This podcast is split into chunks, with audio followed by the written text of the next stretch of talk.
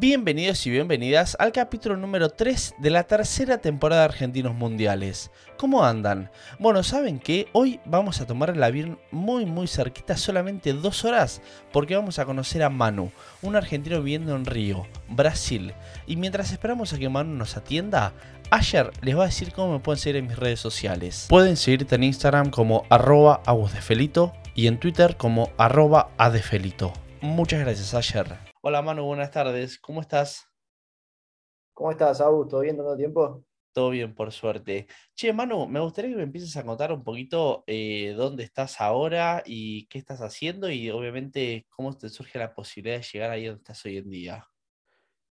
Bueno, yo ahora estoy viviendo ya hace dos años en, Brasil, más específicamente en Río de Janeiro. Eh, yo trabajo con, con tenis, soy entrenador de tenis eh, me surgió la posibilidad porque eh, acá en la academia que se llama TechSet, eh, el director de la academia es un argentino que es muy amigo mío y es de La Plata, yo soy de La Plata, y él me contactó ya hace, bueno, hace dos años y me, ofreció la posibilidad de, hacer una prueba, a ver si me gustaba, si me sentía cómodo acá en, en Río. Y la verdad que que nada, súper, súper contento. Eh, la verdad que está muy bueno eh, irte a un país donde ya conoces y tenés eh, un amigo.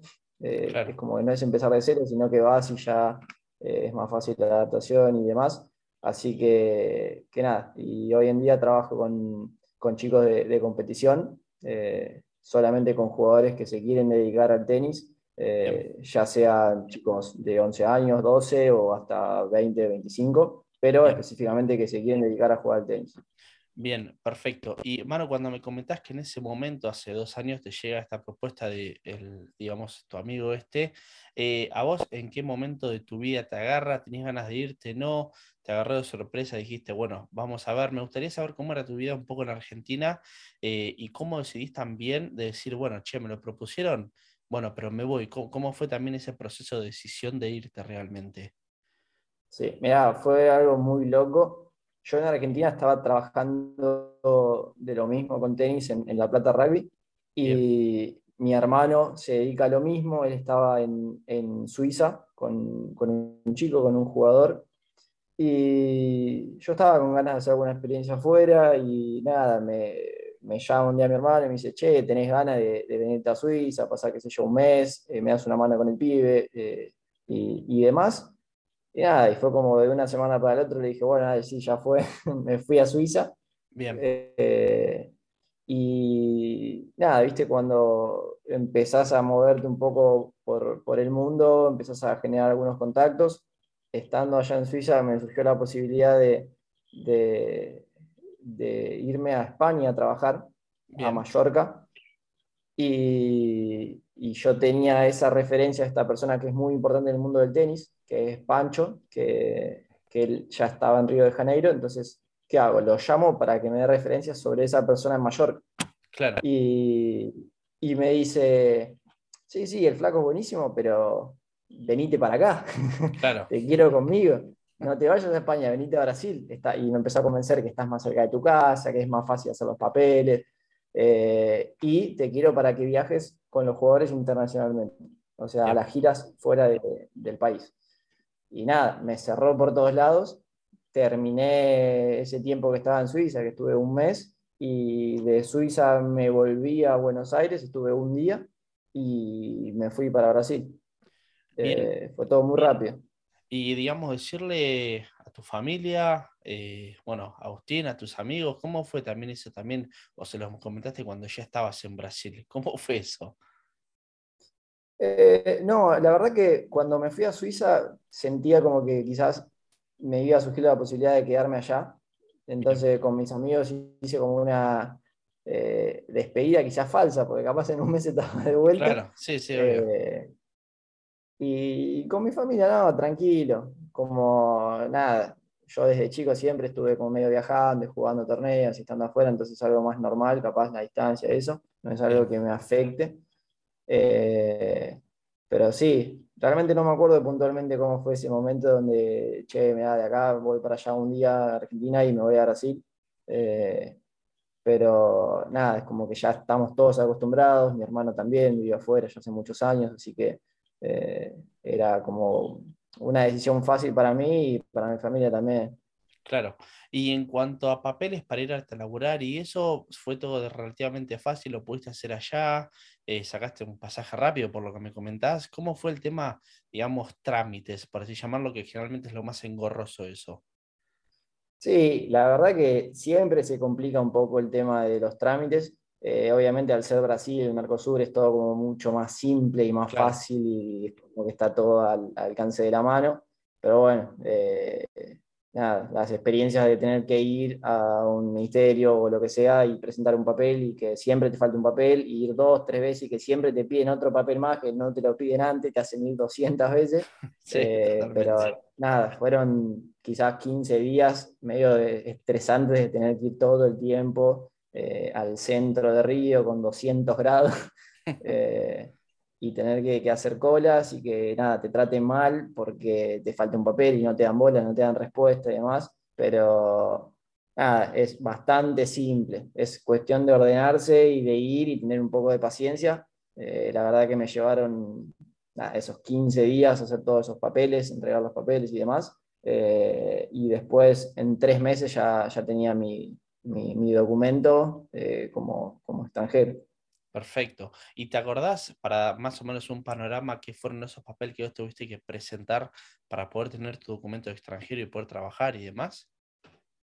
Sí, sí, eh, más o menos, no me acuerdo puntualmente todos los papeles, pero eh, tuve que presentar en la Embajada Argentina, eh, perdón, mejor dicho, tuve que ir a pedir a la Embajada Argentina mis antecedentes penales, partida de nacimiento que yo no la tenía, así que me, me, la imprimieron ahí mismo en la Embajada. Y, después, bueno, antecedentes penales de Brasil, del estado de Río de Janeiro, de la ciudad de Río de Janeiro, eh, pagar algunas eh, tasas, unas tarifas de, impuestos, qué sé yo. Eh, bueno, antecedentes de la Policía Federal también y de la Policía de Río de Janeiro. y no mucho más, la verdad, pero es bastante engorroso.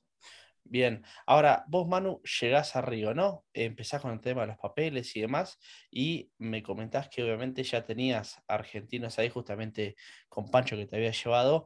Eh, ¿Cómo fue para vos el proceso tuyo de adaptación en Río? Ya que también obviamente eh, nosotros los argentinos, ¿viste? por más que con el portugués pensamos que sabemos un montón de portugués, pero la mayoría no un carajo. Contame un poquito, digamos, contame cómo fue tu proceso de adaptación en Río con el idioma y demás. Bueno, la verdad que yo tuve quizás un poco de suerte, porque yo llego a Río, si no me equivoco, eh, un primero de noviembre, una cosa así del 2019, y el 3 de noviembre, dos días después, yo me voy a una gira a Túnez con un jugador y una jugadora que hablaban español. Y estuve un mes en África con ellos que me enseñaron en todo ese mes un poco de portugués. Entonces, como que no, no es que me eh, llegué a Brasil y me tiraron a hablar portugués y a entender y manejarme como pueda. Así que esos, esos chicos me ayudaron un montón en ese proceso. La verdad que aprendí por lo menos palabras básicas para poder eh, hacerme entender quizás un poco. Y, y, bueno, de todos modos, cuando llegué no entendía nada. Ah, sí, obvio. Eh, pero nada, pude, pude más o menos manejarme con un portuñol eh, básico eh, hindú, pero nada, eh, la zafé un poco, aparte de los chicos, todos más o menos español entienden y fue como un proceso un poco más simple para mí.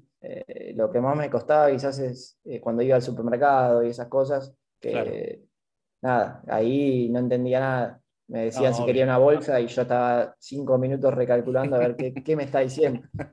Pero me, llevó, cuatro meses, quizás esa adaptación, o tres meses, y después ya te adaptás y como medio estando ahí en la selva te la, te la rebuscás como podés. Obvio, obvio. Sí, igual relativamente rápido, tres, cuatro meses, la verdad que bastante bien. Y, eso me gustaría que me cuentes que eh, me comentaste todos los viajes que tenías y encima también, ya casi después, un poco en pandemia, contame cómo fue, digamos, mientras vos hacías ese proceso, todos los viajes que tuviste, digamos, eh, con el tenis y además pandemia. ¿Cómo, cómo cayó todo eso? Y la verdad creo que como a todos, a mí me mató, me mató la pandemia, porque yo llego a Brasil eh, con la propuesta de hacer viajes internacionales. Y bueno, como te contaba, a los, a los dos días me fui para África, volví eh, y después en febrero, creo finales de febrero, me voy para México. Una gira que era de tres semanas. Y estuvimos una semana y ah, cuando arranca la segunda semana, medio que se empezó a, explotar un poco en, todo el mundo ya eh, el tema del COVID. Europa ya estaba un poquito de tiempo antes, pero empezó medio a llegar a Sudamérica, América Latina y, y un poco en Estados Unidos. Y, y, ahí fue como todos dudas, realmente hablando con los padres de los chicos, ¿qué hacemos? Porque corríamos el riesgo de quedarnos encerrados en México y, era todo un problema. Sí, obvio. Eh, y bueno, dio la casualidad que al otro día, después de conversar con los padres de los chicos, eh, la ITF, que es la, internacional, la Federación Internacional de Tenis, eh, canceló todos los torneos todos, todos los torneos, así que nos tuvimos que volver eh, al otro día. Y automáticamente el primer vuelo que, que, conseguimos nos volvimos para Río y en ese momento era esa cuarentena de 15 días que nada, que se cumplía a rajatabla porque realmente no se sabía nada ni, ni, cómo funcionaba, ni qué pasaba, ni demás. Así que nada, de irme a una gira a México sin o sea, a, trabajar, a laburar, a hacer una experiencia y buscar resultados. Terminamos cada uno por su lado, separados 15 días en, en Río. Eh, nada, me acuerdo que me llevaban la comida, me dejaban en la puerta, me trataban como si, nada, un preso, básicamente. Claro. Sí, sí, eh, como Porque en ese momento viajar en avión era, en ese momento viajar en avión era, estabas condenado, que estabas contagiado. Totalmente. Y, y nada, pasaron esos 15 días, me acuerdo que la academia seguía abierta, seguía funcionando normalmente y nada, transcurrieron esos 15 días de, mi cuarentena, yo salgo, estuve creo que trabajando dos días y ahí cerró todo, ahí completamente eh, se, paró lo que es la industria del tenis, la industria del deporte mismo creo en Brasil y bueno, creo que en toda Sudamérica también. Y, nada, a guardarse, a guardarse un tiempo, nos juntamos eh, los argentinos, que éramos tres en ese momento, en el departamento de Pancho.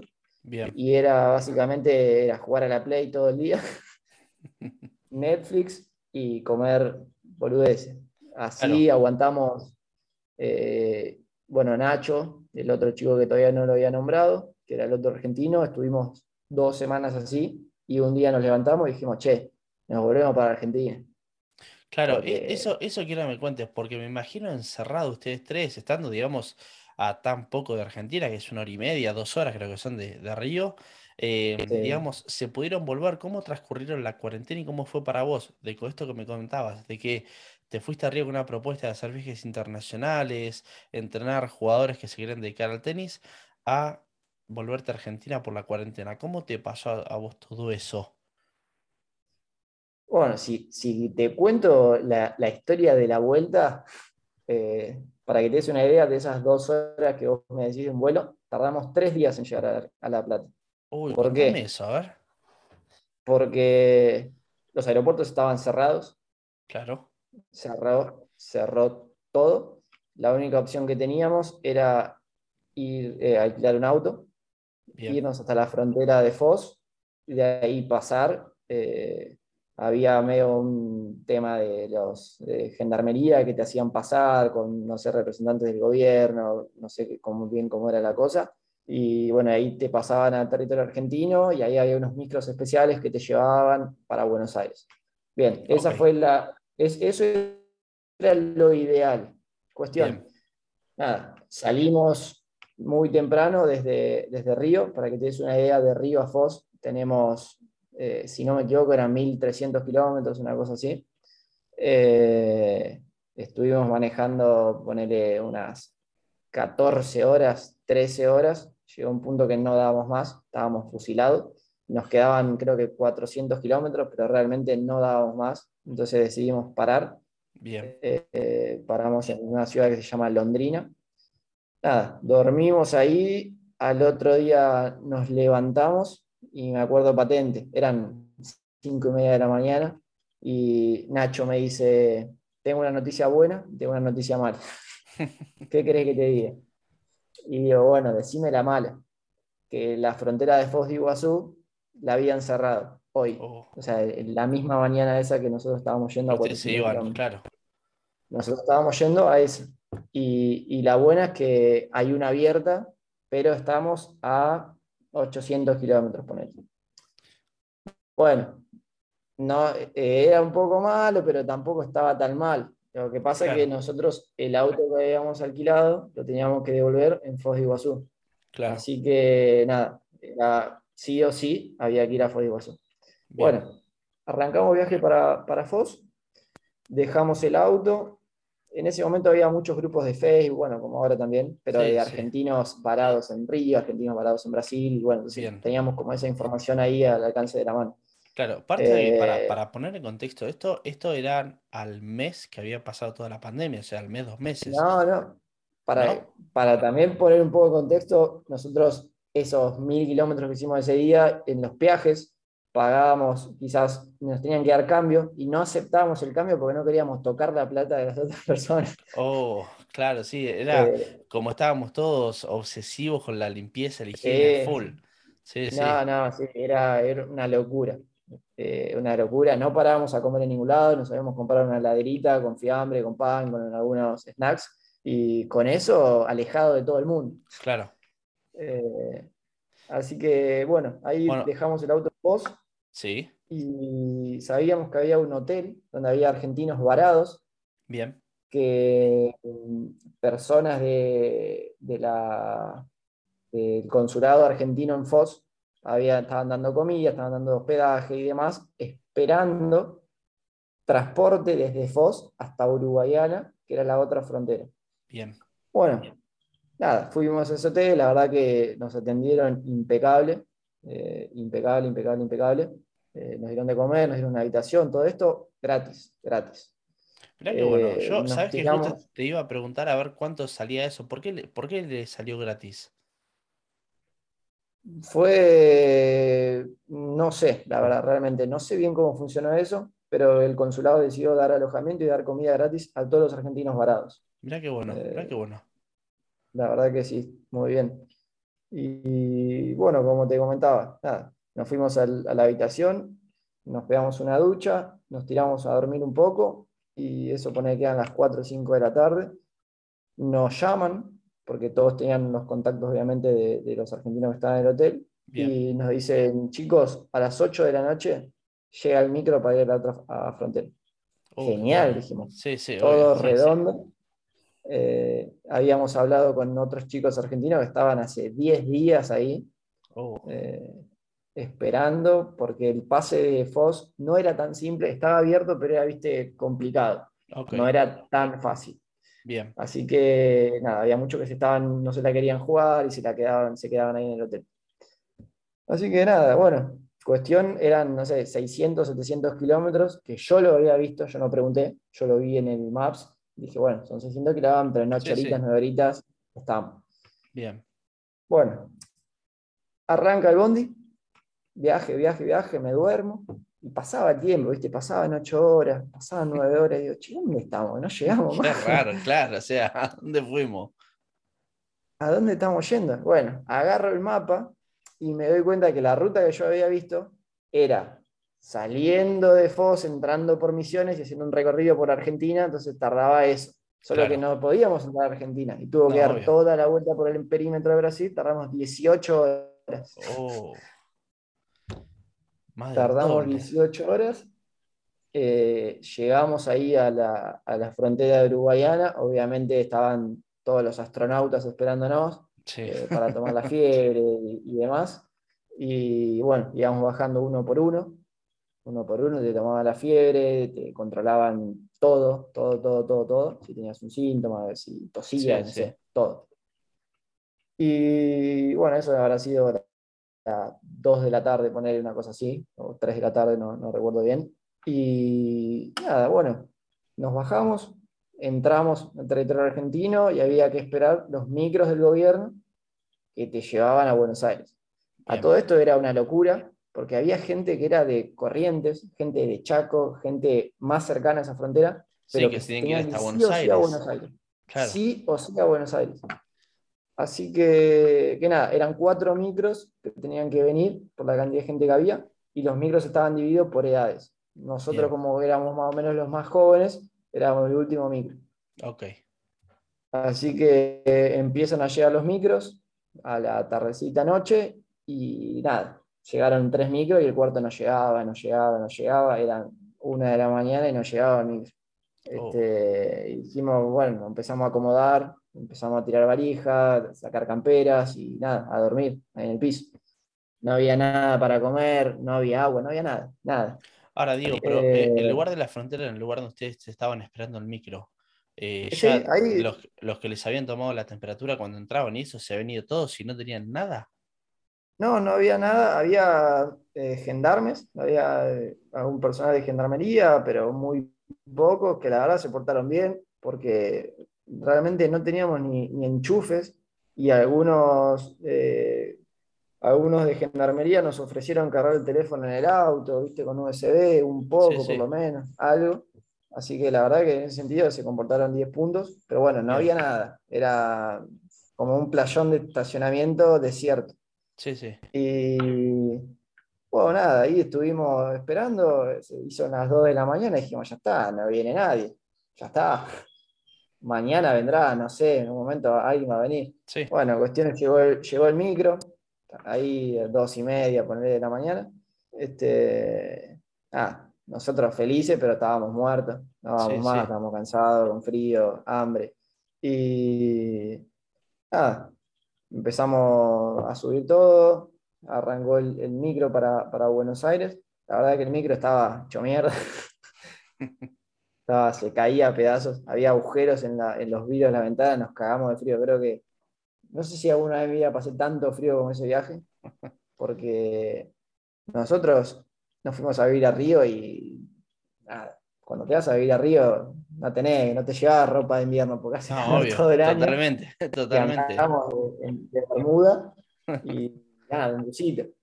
No, aparte igual me, me, imagino la felicidad en el momento ese de por lo menos decir, está bien que le micro una cagada, pero por lo menos decir, che, estoy volviendo a Buenos Aires, que era lo que yo quería ahora, o sea, me imagino que por ese lado también estaba bueno y estabas contento. Sí, obvio. Nada, por ese lado era increíble. Estábamos felices. Eh, así que nada, y era, fue muy loco porque el micro iba, no sé, 200 kilómetros por hora, no creo que llegaba, pero no había nadie en la ruta. En ese momento nadie podía salir, ¿te acordás que Sí, sí. Íbamos nosotros todos adentro. Solos. Todos adentro. Entonces, nada, el micro iba, iba, iba, iba y el frío entraba por todos lados. Eh, nada, llegamos, creo que tardamos unas 11, 10, 11 horas. Llegamos a Buenos Aires. Eh, la verdad que fue insólito, porque después de todo ese protocolo de que los astronautas, que esto, que el otro, llegamos a Buenos Aires, bajamos y como en el patio de mi casa, no había nadie. se hicieron firmar un papel y muchachos, si quieren, se pueden tomar un taxi en la puerta de la terminal, ¿entendés? Ok, claro. Eh, y así fue. De hecho, nos tomamos un taxi. Nosotros eh, habíamos alquilado una, casa en, en Villa para hacer esa cuarentena de 15 días, para, nada, por el riesgo, viste, de contagiar a la familia y demás. Sí, sí. Eh, así que, que nada, nos subimos a ese taxi, bueno, después, viste, como son a veces el argentino oportunista que nos dijo un precio, y después, nada, como nos pararon en el camino a entrar a La Plata y se demoró un poco el tema, nos quiso cobrar más del doble y bueno. Sí, una locura, una locura. Sí, totalmente. Aparte, imagino. escoltados con la policía. sí, totalmente. Che, Manu, pará, y vos llegan a Argentina, llegan a la casa, pasan la cuarentena, todo. ¿Cuánto tiempo pasa que vos estás en Argentina hasta que vuelven a Río? y pasaron tres meses y medio, quizás cuatro meses. Eh, en un e tiempo. Y en ese tiempo que vos estás en Argentina, eh, ¿hiciste algo, hicieron algo, planificaron? Eh, ¿Qué hacían? No, la verdad que lo que intentábamos hacer era todos los sábados hacíamos medio un encuentro de entrenadores, de nada, debatir un poco algunos conceptos, tácticos, técnicos, hablar un poco con los chicos también. En ese momento el Zoom explotó. Sí, sí. Y era bueno. Nada, es muy difícil entrenar, obviamente, tenis o dar un de tenis por Zoom. no es difícil, es imposible. Pero bueno, sí, se pueden debatir conceptos, se pueden hacer pensar a los chicos y demás. Y eso fue lo que buscamos. Pero ya hacerlo más de una vez por semana era un abuso. Entonces, nada, los sábados de la mañana nos juntábamos, charlábamos un poco, a veces los hacíamos presentar algunos PDF que, que laburen, ¿sí? que no, se desconecten del tenis, pero la realidad es que estaba la incertidumbre de cuándo vamos a volver a entrar a una cancha de tenis, no sabíamos. Y, cuánto tiempo podemos aguantar haciendo eso, así que fue difícil. Bien, y una vez que volvés a Río, contame cómo se retoma, cómo empezás vos también a, a volver a, me imagino, no, no, no, no otro proceso de adaptación, pero bueno, volver a readaptarte de vuelta, el idioma de vuelta. ¿Cómo fue el volver a Río y también cómo te encontrabas personalmente eso? No, la verdad que yo ya estaba con ganas de volver. Pensá que fueron cuatro meses que no hacíamos nada. Estábamos cada uno por su lado, en su casa y este, haciendo nada. Ya los, los horarios eran distintos, dormías de día y vivías de noche, porque no sé, estabas mirando Netflix, porque estabas jugando a la Play o, haciendo boludeces, porque realmente que mucho no se podía hacer. No, obvio. Eh, pero nada, después cuando llegué a, Río fue, fue como un mundo nuevo, porque era así, era nada, estar con barrijo para todos lados, alcohol en gel, en ese momento todavía como que tenías eh, esa psicosis de no quiero, no me quiero contagiar, no sé qué puede pasar, no había vacunas, era difícil. Eh, y nada, la vida normal del tenis en Río empezó dos meses antes de que yo fuera. Lo que pasaba es que el aeropuerto de Argentina estaba cerrado, entonces yo no podía ir. Eh, así que yo llegué y ya estaba todo funcionando, entonces fue como, bueno, nada, eh, me metí y empecé a, a, circular y me fui adaptando. Me costó un montón realmente. La primera semana la sufrí porque había perdido totalmente el hábito del trabajo, del tiempo de laburo y de, de, estar en contacto con mucha gente. Bien. Eh, no, no, no, fue nada fácil. Y nada, pero bueno, como todo, te adaptás en dos semanas, tres semanas ya normal y, y empieza todo más o menos normal. Eh, lo único que me mató que no, no, no, viajamos más afuera de Brasil, porque nadie quería viajar. Totalmente. Eh, yo fui para un trabajo y después la pandemia me cambió todo y era solo viajes nacionales por el miedo de quedarte encerrado en algún país por tener COVID o porque pase alguna cosa. Sí, totalmente. Em, ahora quisiera meterme, me gustaría que me cuentes un poquito de, ya obviamente vos volvés instalado, ya digamos volvés a laburar, estás haciendo tu vida normal, normal entre comillas, ¿no? Pues estamos en pleno COVID. Em, Contame, porque nosotros Brasil estamos tan cerca de Argentina y generalmente el argentino va mucho a Brasil, ya sea a vacacionar y demás. El brasilero, contame si tiene alguna costumbre nuestra Argentina que vos digas, che, mira, esto es muy argentino. ¿Y qué diferencias vos encontraste entre la cultura brasilera y la argentina que me digas, che, mira, esto la verdad que me sorprendió porque no me esperaba esto así? No, me parece que son dos culturas totalmente diferentes. Yo creo que lo que más une eh, Argentina y Brasil es el fútbol, porque están enfermos como nosotros, son muy fanáticos del fútbol, pero después no, tienen costumbres eh, eh, muy parecidas a las nuestras. De hecho, algo que me sorprendió es la manera de comer el asado, que es totalmente diferente a cómo se come acá. Ellos allá nada, tiran la carne a la parrilla, eh, lo que sea, y lo sacan y lo cortan todo en cubito, entonces es como una picada. No es que ah, tenés tu plato, tu ensalada, se come así.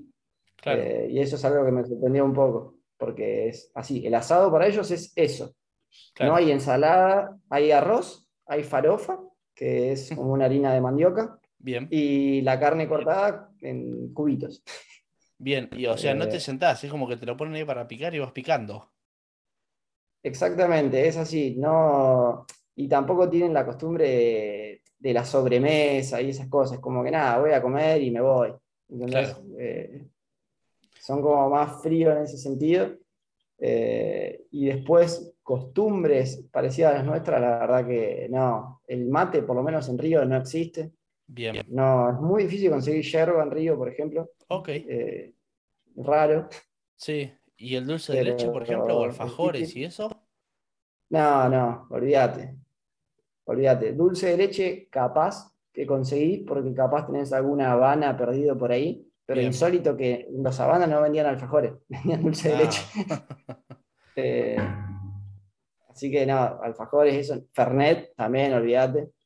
Eh, Claro. O sea, sí, lo podías conseguir, viste, hay argentinos que llevan y venden y demás, pero no es Sí. que vas a un supermercado y compras un dulce de leche o compras Fernet porque no, no lo conseguís. Bien. Mira, yo pensé que, que había, y si querías conseguir online, obviamente online conseguís, pero digamos, el precio se iba mucho, ni siquiera has intentado conseguir. No, la verdad que no, ni, ni lo, ni lo pensábamos, ni lo Bien. pensamos. Una vez un chico volvió eh, para Argentina y trajo, nada, se compró un par de Fernet de hierba y llevó para allá y ya quedó. Claro. está. Eh, pe- porque era así, era la- como la más fácil, esperar a que uno vuelva, que compre y que nada, lleve. Sí, sí, obvio.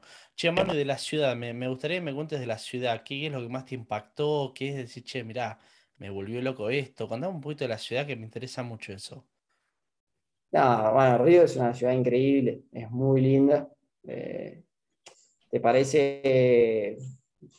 Nada, no quiero despreciar a Sudamérica, pero nada, es como, es impactante, como que no, no, no, no pertenece al grupo de Sudamérica, Río, sinceramente. Parece una ciudad de, eh, qué sé yo, no sé, de, de Europa, una ciudad de Suiza. No, no por la limpieza, obviamente, pero sí por los paisajes. Tiene paisajes increíbles. Eh, yo, no, yo no vivía en, en lo que es el centro de Río. Eh, yo estaba lejos, capaz a una hora de Copacabana, ponele, Ipanema. Yo vivía en, un- en una localidad que se llama Recreo, que en realidad es un barrio, no es una localidad, que se llama Recreo, que está cerca de Barra de Tijuca, para que bueno, ahí más o menos se van a orientar un poco. Eh, nada, el estar eh, yo tenía la suerte de estar a cinco minutos caminando de una playa increíble, eh, increíble con unos paisajes, la verdad que de puta madre. Y eso eh, es difícil realmente encontrar un lugar donde tengas esas cosas al alcance de la mano y puedas disfrutarlas, estaba muy bueno.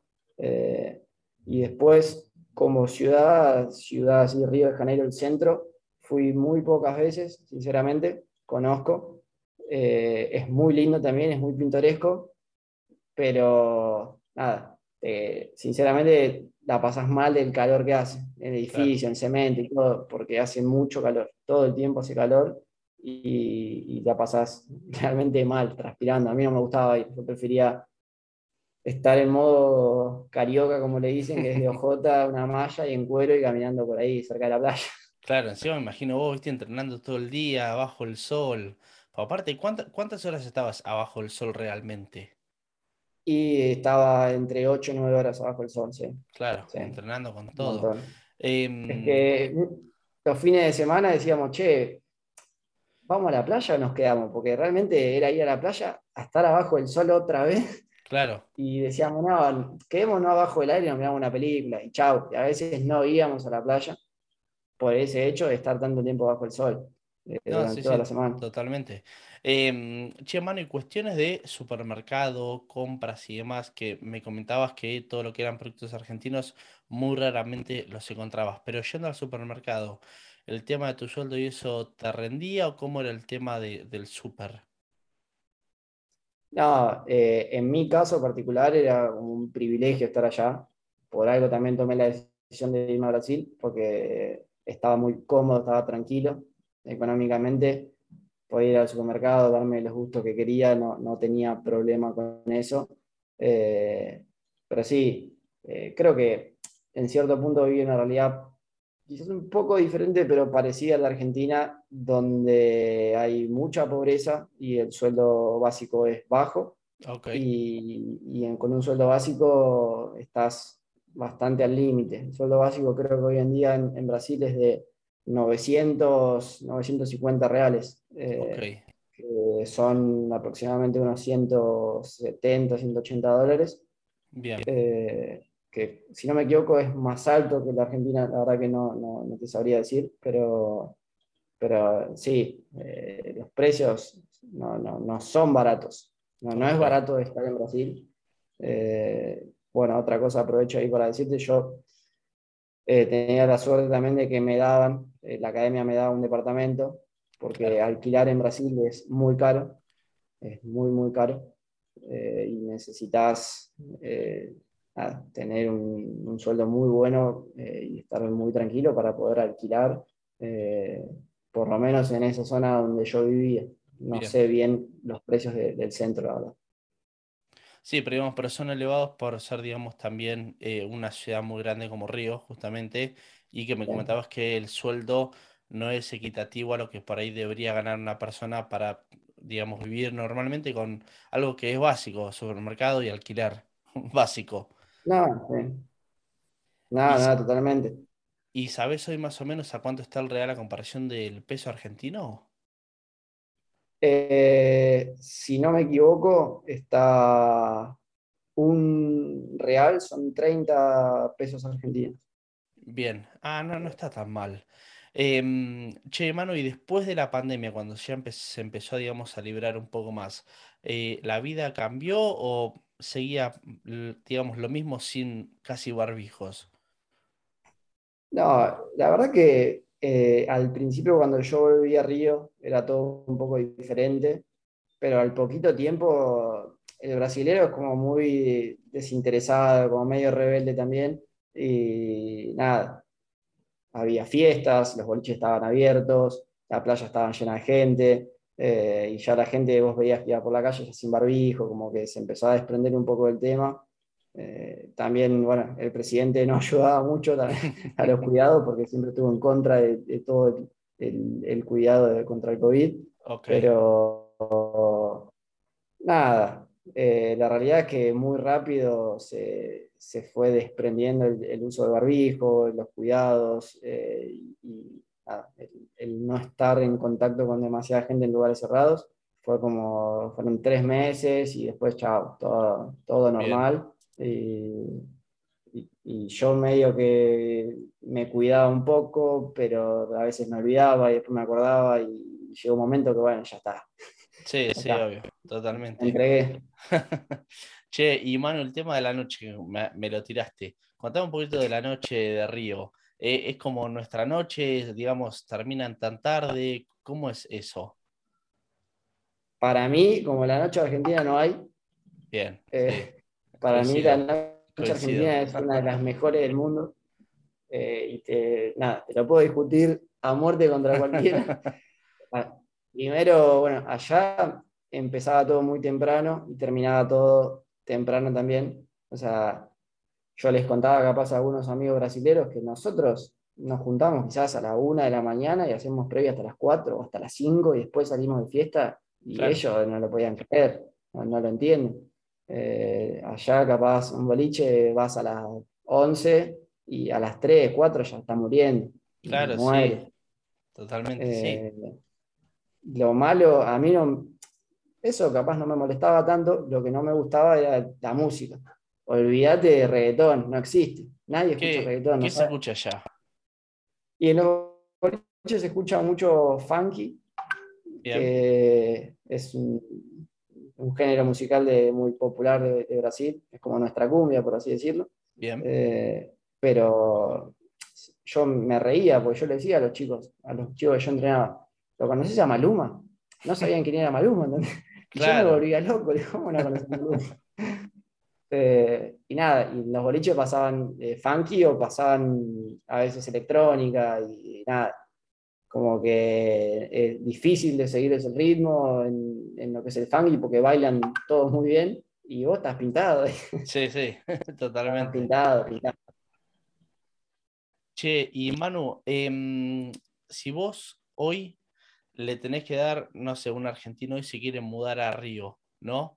Por X motivo, ¿qué recomendaciones le das para decir, che, mira, eh, tenés que tener esto, esto y esto específico para mudarte, ya sea eh, el habla del idioma, que tenga algunas consideraciones en particular, eh, papeles, lo que sea. ¿Qué, qué, recomendaciones vos das si una persona se quiere mudar a Río?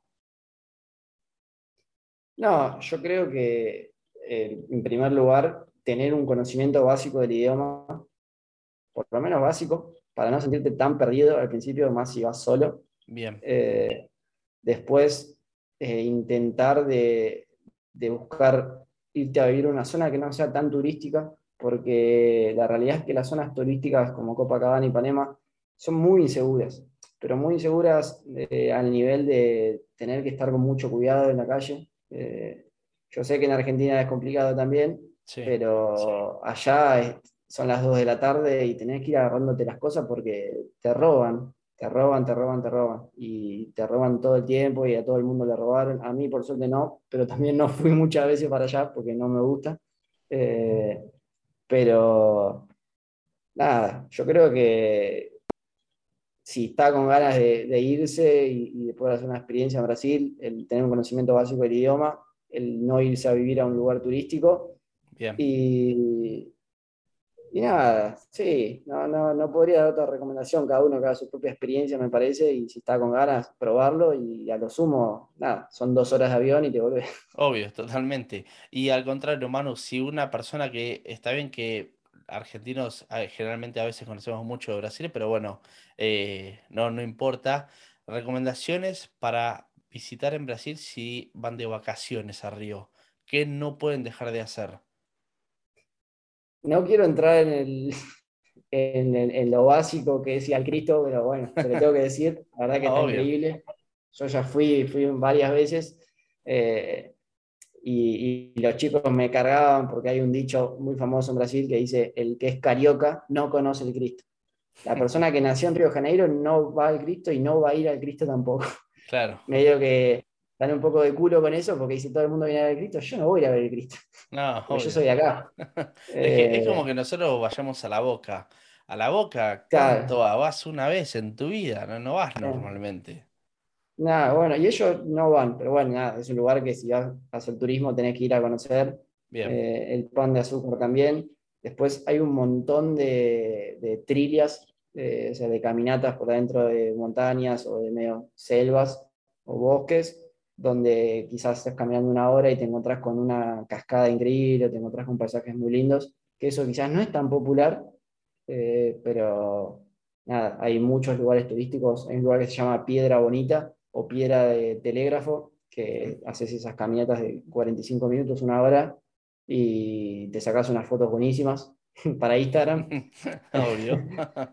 Eh, y además que está, está bueno, está bueno conocerlo. Y después eh, una experiencia, porque a mí me gusta mucho el fútbol. Yo fui al Maracaná a ver un Fluminense Flamengo y está increíble, fue increíble, la pasé genial. Eh, es una locura el estadio y es una locura la gente y nada, eso creo que si tenés la posibilidad y, coincide con un partido así, no te lo puedes perder. Claro, totalmente. Eh, che, Manu, y por último, eh, Instagram me quiere dejar por si la gente te quiere seguir, te quiere contactar, algo. Dale, dale, mi Insta es manubampa-bajo. Bien, perfecto. Eh, Manu, te agradezco muchísimo por tu tiempo, de verdad, mil gracias y te deseo lo mejor para lo que queda del año. De verdad, muchas gracias. Dale, dale muchas gracias, Agus. Un abrazo, abrazo grande. Adiós.